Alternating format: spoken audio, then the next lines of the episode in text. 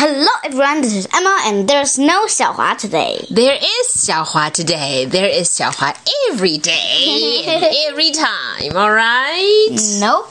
今天又到我们的日常对话时间啦！想要听我们之前一期的日常对话的话呢，就可以关注我们的微信公众号。小华听英 语。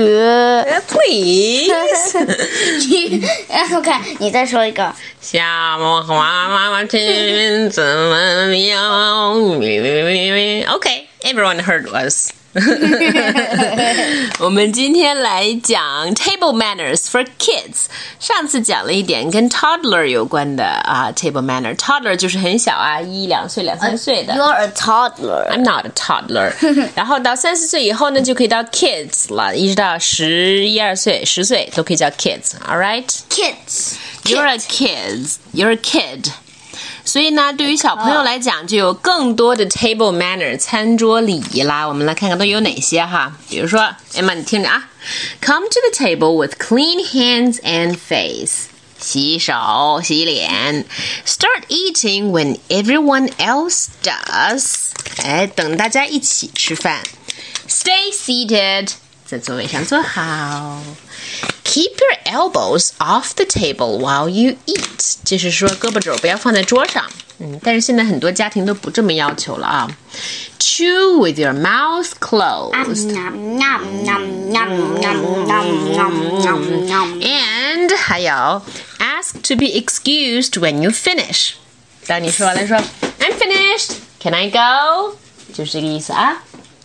然后再走，不要自己吃完饭就拍屁股就走啊。Offer to help clean the table, Emma。可是我就是呃没有这样过呀。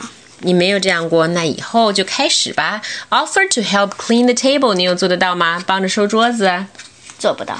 你偶尔会洗个碗哈，但不会每天都洗。All right, now let's get into our conversation today. OK 好，开始。